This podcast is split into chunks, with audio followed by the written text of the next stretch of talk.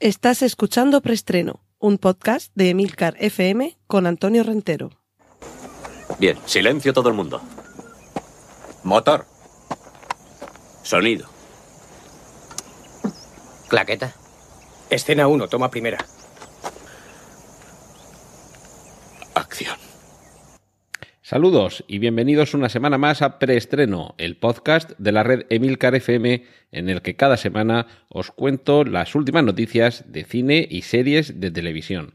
Recordad que en las notas del podcast tenéis los enlaces a contenidos audiovisuales que menciono a partir de ahora, fotos, vídeos, carteles, trailers, y así como esos enlaces podréis encontrar también el minutaje en el que comienza cada una de las secciones que componen este podcast, como la primera con la que arrancamos siempre y esta semana no iba a ser diferente, que es la sección dedicada al cine. Cortinilla de estrella y...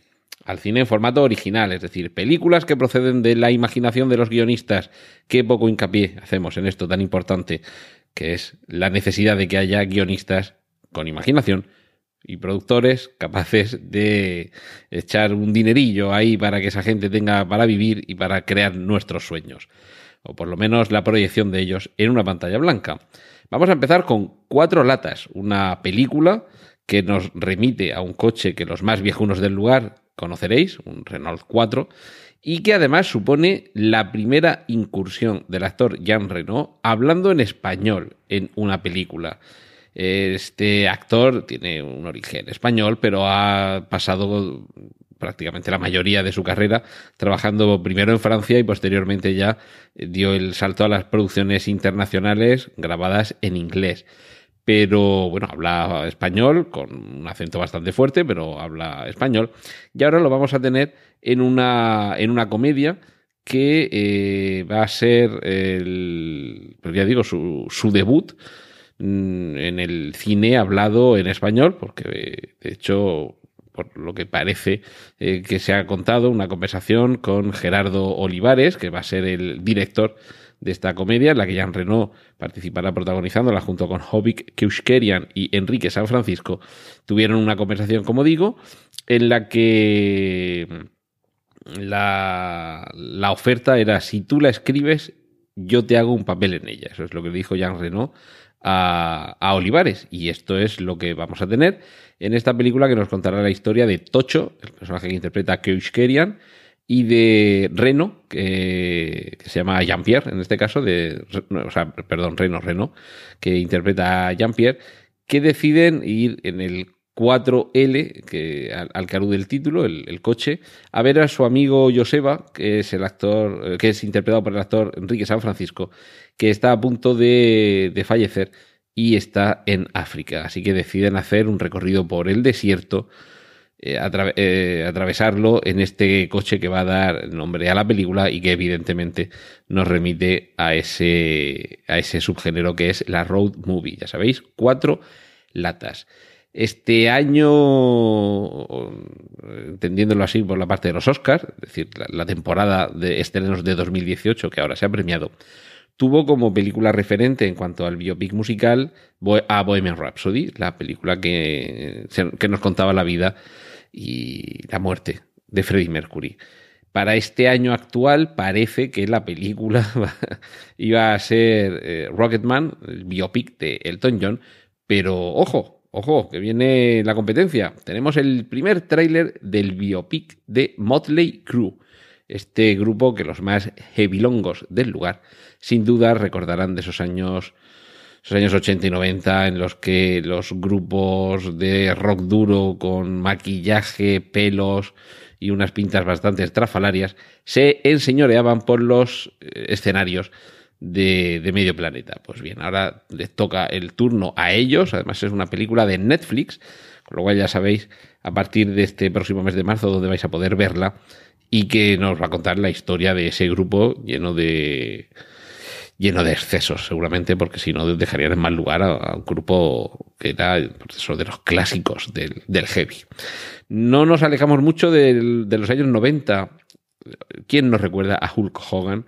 Ese, ese prodigio de la lucha libre americana que incluso apareció dentro de la saga eh, Rocky como uno de esos contrincantes que le buscaron al, al bueno de, de Stallone.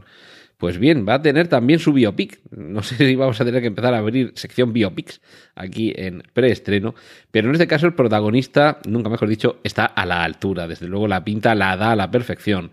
Nada menos que Chris Hemsworth, el Thor del universo Marvel, va a ser quien encarne a Hulk Hogan.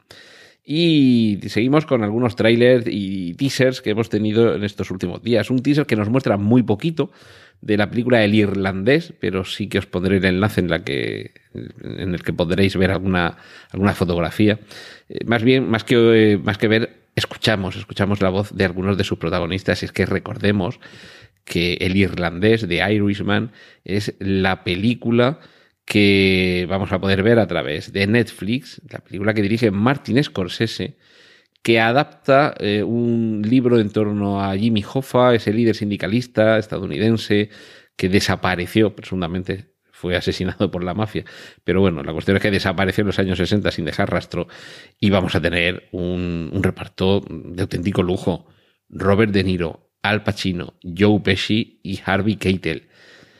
Bueno, como para perderse esta película. Además aparecen también Anna Paquin, Jesse Plemons, Bobby Cannavale eh, y Ray Romano. Es decir, que, es que tenemos un, un, casting magnífico. Como digo, de momento lo que podemos es escuchar más que ver, pero, pero bueno, ahí echadle, echadle un vistazo y, más que un vistazo, echadle una oída.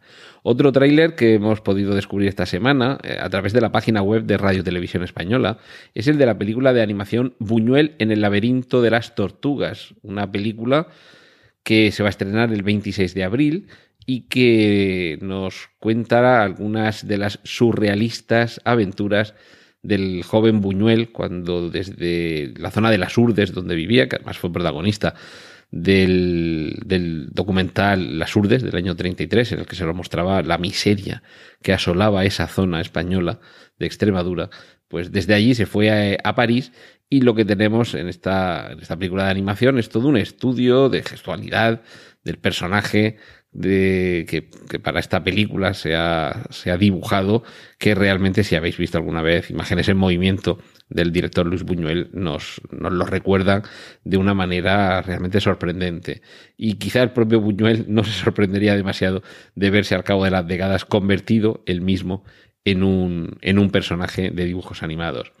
Y finalizamos con un tráiler muy divertido. Yo creo que la película nos va a hacer pasar un gran rato se trata de Finding Steve McQueen, que aunque Finding significa eh, encontrar, no me extrañaría, no me extrañaría que aquí en España sucediera como con Finding Nemo y que se tradujera por buscando a Nemo. Buscar, más bien sería el verbo search.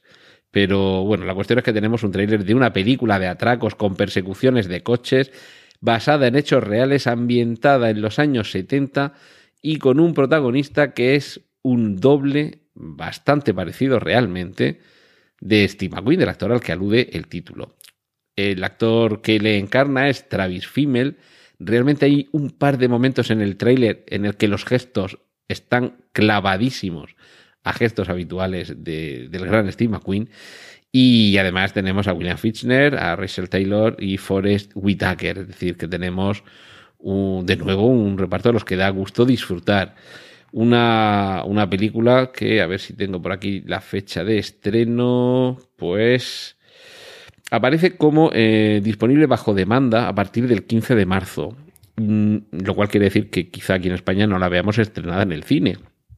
Pero debo decir que a mí me extrañaría que esto mm, pasara, pasara de largo de las eh, salas cinematográficas, porque realmente tiene un aspecto no de ser una grandísima obra de arte, pero sí desde luego de una de esas películas que mezcla distintos géneros, la acción, la comedia, tiene su poquito de romance, tiene la intriga habitual de, una película de atracos, como digo, basada en hechos reales, en un, en un atraco que, que tuvo lugar durante la presidencia de Richard Nixon y que el botín fue de nada menos que 30 millones de dólares que además procedían de contribuciones ilegales a la campaña del propio presidente Nixon. Es decir, es que lo tiene todo para ser una película, ya digo, harto entretenida Y, en fin, crucemos los dedos a ver si la vemos en los cines y si no, pues como pone aquí en la información que tengo sobre esta película, eh, bajo demanda, me imagino que terminará en alguna de las plataformas de streaming habituales.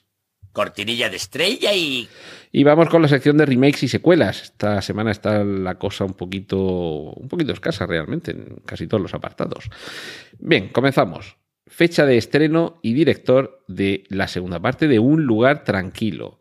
Recordemos esa película que en su trama lo que nos contaba es que cualquier sonido podía hacer que se lanzaran sobre los protagonistas una horda de misteriosas y sanguinarias criaturas y que estaba dirigida y protagonizada por John Krasinski. Ha sido el mismo el que ha anunciado a través de su cuenta de Twitter y además compartiendo una imagen del rodaje cuándo será el, el, momento en el que podamos acudir de nuevo a las salas para continuar dentro de ese universo. Y se trata del 15 de mayo de 2020. Eso lo que quiere decir, entre otras cosas, que por eso ha compartido la foto de rodaje, es que acaba de empezar el rodaje. O sea que por eso es por lo que no debemos tener prisa y esperar algo más de un año hasta poder verla. También vamos a tener que esperar para la precuela de Kingsman. Se había anunciado para este mismo año, para 2019, pero finalmente nos llegará en 2020. Y solo después del estreno de esa precuela llegará la tercera parte de Kingsman que recuperará a Taron Egerton como protagonista y continuará las eh, aventuras de este, bueno, de este, de estos grupos, porque en Kingsman 2 descubrimos la contrapartida estadounidense y me imagino que mientras tanto les va a dar tiempo al equipo creativo, a las realmente pensantes, esos guionistas a los que me refería anteriormente, a imaginar qué es lo que nos van a contar.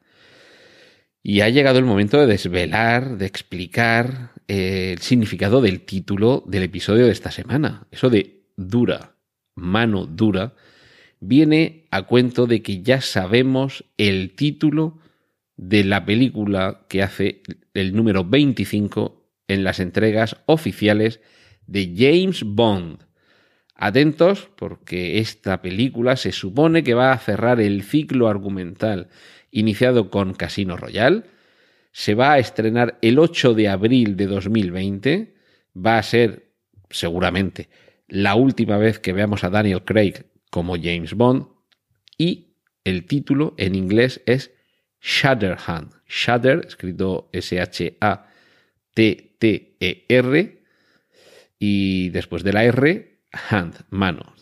Aunque literalmente no lo entenderíamos, pensaríamos que mano dura sería heart, pero no, en este caso, Shatterhand, la traducción es mano dura, pero no en el sentido de que la dureza de la mano es lo que le confiere su característica, es decir, algo que es duro de manera intrínseca, sino que la dureza proviene del uso de la misma.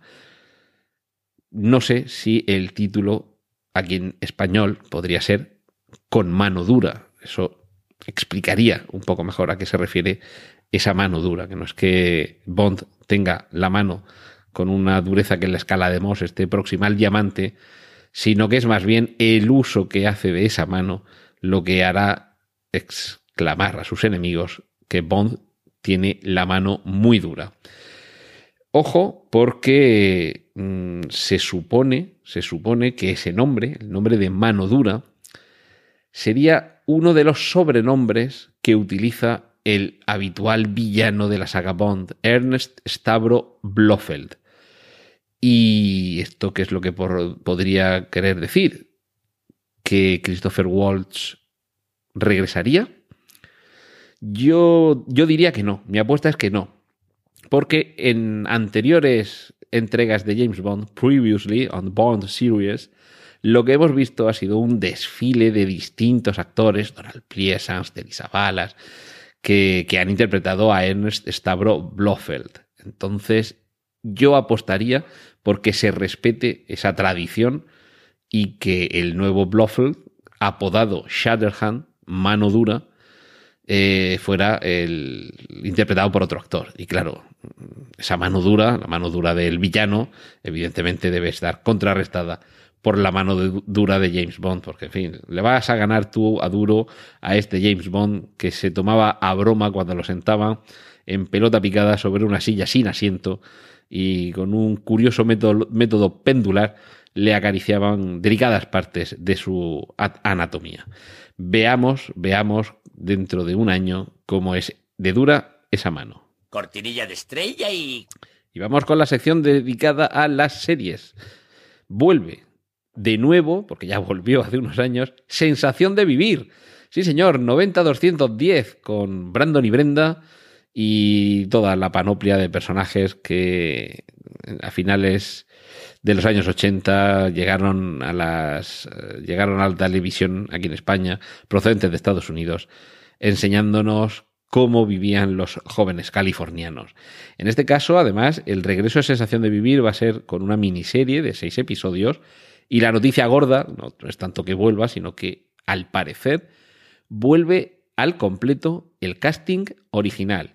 Y el culebrón que se tiene que haber montado para reunirlos de nuevo, creo que es lo que sí que merecería una serie o una miniserie en el futuro. Algo así como lo que se hizo hace un par de años con Foyt, escrito Feud, la, película que nos contaba ese, ese rodaje tan peculiar de que fue de Baby Jane quizá también ahora nos, merece, nos mereciéramos una miniserie que contara cómo ha sido el proceso de volver a traerlos a todos de nuevo.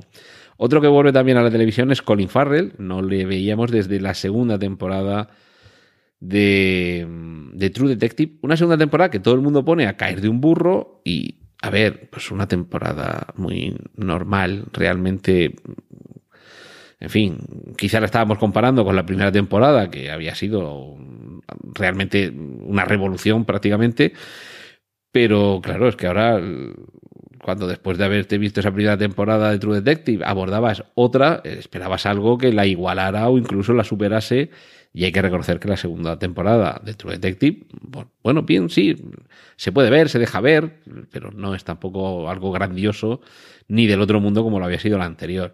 Eso quizá haya tenido apartado durante tanto tiempo de la pantalla pequeña Colin Farrell, que ahora vuelve en una serie de. A ver, por aquí, una serie de la BBC, nada menos, que se titula The North Water, algo así como Las Aguas del Norte.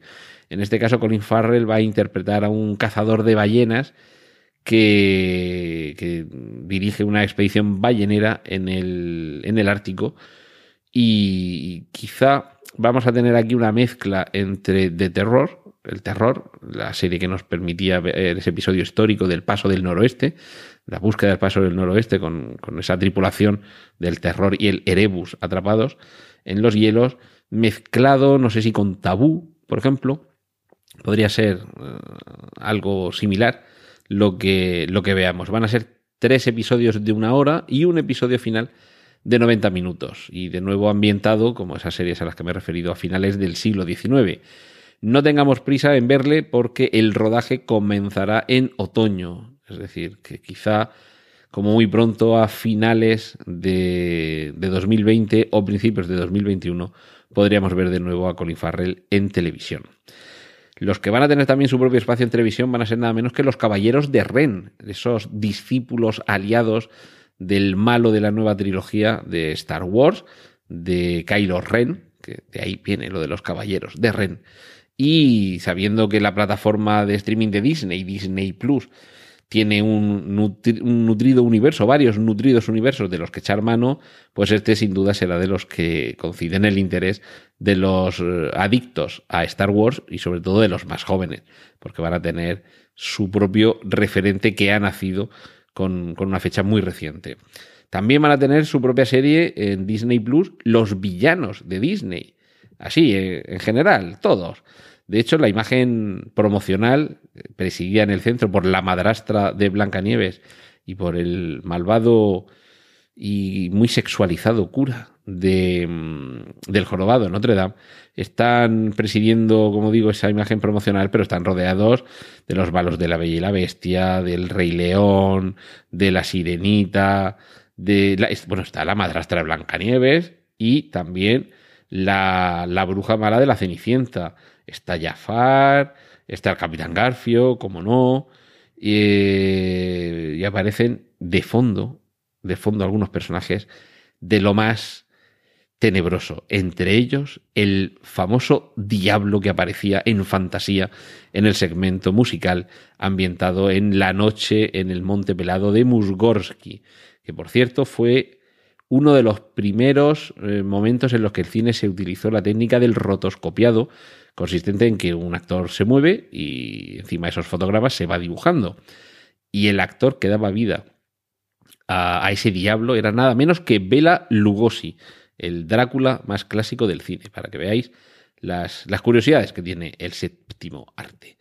Y vamos a terminar con los primeros nombres del casting de Penny Dreadful City of Angels. Ya sabéis que esta serie, que Penny Dreadful, que estaba ambientada en la Inglaterra victoriana, ahora cruza el charco y se ambienta en la ciudad de Los Ángeles en el año 1938, teniendo de fondo las tensiones sociales, entre otros, con los inmigrantes mexicanos.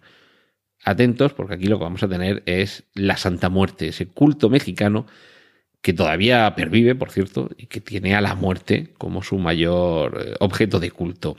Ya están confirmados Daniel Zobato, que lo hemos visto en Fear the Walking Dead, y aparece también, a ver, mm, pues tenía por aquí otro nombre más. Ah, sí, perdón. Jonathan Nieves, que le hemos visto en Better Call Saul, Chicago Fire y Shameless.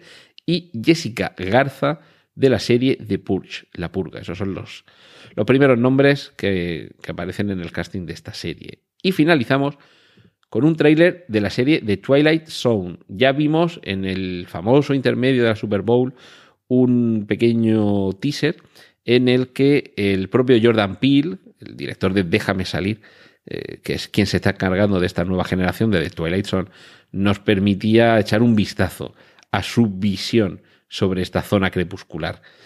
Pero ahora lo que tenemos es un tráiler ya un poquito más largo, en el que ya vemos eh, algunas actrices, eh, perdón, algunas actrices y algunos actores, como Ail Nanjiani, Tracy Morgan, Steve Yeun y Adam Scott, que es este actor que probablemente el nombre no suena ahora mismo mucho, pero que lo habéis visto en más de una película y que sobre todo lo recordáis porque parece el hermano pequeño de Tom Cruise. Cortinilla de estrella y... Y cambiamos de sección, vamos ya con la sección dedicada a los cómics. Ya tenemos fecha de estreno para Aquaman 2. Ha sido tal el éxito de, de esa aventura del héroe submarino de los cómics DC que ya tenemos fecha para Aquaman 2. Y de nuevo, paciencia. 16 de diciembre de 2022. Es decir, que todavía no han juntado el dinero, todavía no han sentado a los guionistas y lo único que saben es que, es que volverá Jason Momoa y poco más. Así que armémonos de paciencia. Lo que sí que tenemos ya es la confirmación por parte de Marvel de que las series de Disney Plus estarán conectadas con el universo cinematográfico Marvel. Explico esto. En las series de ABC mm, relacionadas con Marvel, como agentes de Shield o como Sharon Carter, hemos visto que Sharon Carter o Peggy Carter, ya me, me, cabe la duda. Pero bueno, la cuestión es que hemos visto que estas series estaban íntimamente conectadas con el, con el universo Marvel. De hecho, incluso aparecían personajes de, de esas, eh, de esas mismas series. Eh, teníamos a los agentes de SEAL eh, con presencias ocasionales de la gente Coulson y de la Dama Sif, que al agente Coulson lo hemos visto en distintas entregas eh, de la saga cinematográfica de los Vengadores, Capitán América y demás, mientras que a la Dama Sif la hemos visto en el universo de Thor. Vale. Esto nos sucedía en el caso de las series televisivas de personajes Marvel que hemos visto en Netflix, que entre ellas sí que compartían universo, Daredevil, Jessica Jones, y Luke Cage y Iron Fist compartían universo y los hemos visto juntos en Los Defensores, pero estaban desconectadas de los eventos y de los personajes y de las tramas del universo Marvel. Pues bien, todo esto ahora se ha confirmado que quedará unificado y que cuando veas un personaje de, en fin, que ya haya aparecido en una película, el universo es el mismo y además, en fin, era algo que ya podíamos sospechar porque es que los actores eran los mismos que aparecían en las películas. Pues bien, ya está confirmado. Y terminamos.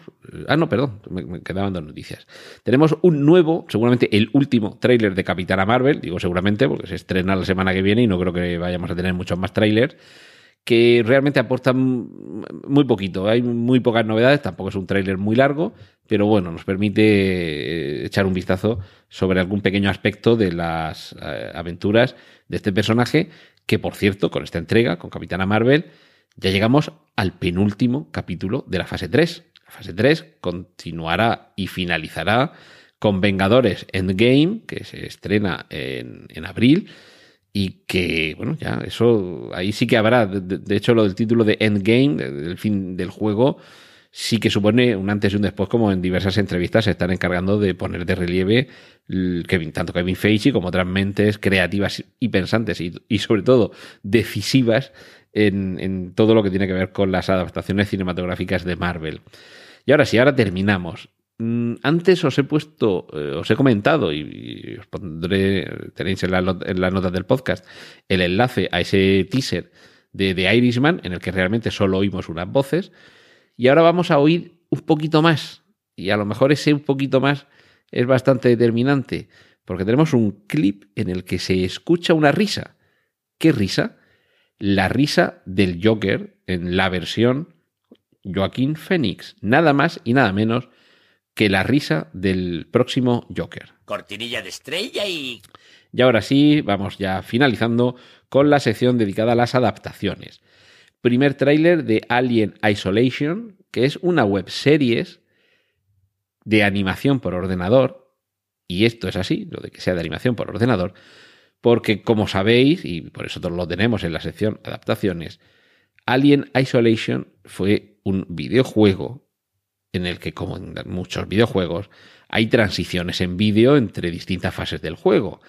Pues bien, lo que han hecho ha sido coger esas escenas, ampliarlas, dotarlas de contenido y crear esta web series añadiendo elementos nuevos a lo que ya conocíamos y desde luego a los que esto no lo conocíamos nos permite disfrutar de una forma narrativa más tradicional o más habitual a la que a la que podamos tener nosotros, los que no jugamos tanto a los videojuegos, de la historia que se está narrando, eh, como digo, en ese videojuego. Y como última noticia, vuelve la maldición de Hill House. Solo que ya no va a ser la maldición de Hill House, sino que será la maldición de otro sitio. ¿Y esto por qué? Porque se nos ha confirmado que el, bueno, la primera temporada, ahora que sabemos que hay una segunda, estaba basada en una novela de Shirley Jackson. Pero ahora el título va a ser La maldición de Bly Manor, la, maldición de la mansión Bly, o de Bly Manor, no sé si lo traducirán o no. Manor es, es mansión. Y lo que sucede es que esa mansión Bly es la casa la mansión, claro, donde transcurre la historia de otra vuelta de tuerca, una famosísima novela de terror de Henry James, que realmente el terror es más atmosférico que otra cosa y además es, digamos, el momento sobrenatural es una cosa muy concreta de si guiñas, si pestañeas te lo pierdes, si guiñas un ojo en un momento, apartas un segundo la, mirada de la pantalla en el momento indicado, te pierdes ese momento sobrenatural en torno al que gira luego toda la trama de, la novela. Y ahora, con ese título de la maldición de Bly Manor, o de la mansión Bly, lo que se confirma es que esta serie va a ser de las denominadas antología, es decir, que cada temporada se corresponde con una trama, personajes y, en fin, historia totalmente nueva y distinta, y que probablemente una y otra vez se recurra a grandes obras de la literatura en las que teníamos una casa encantada.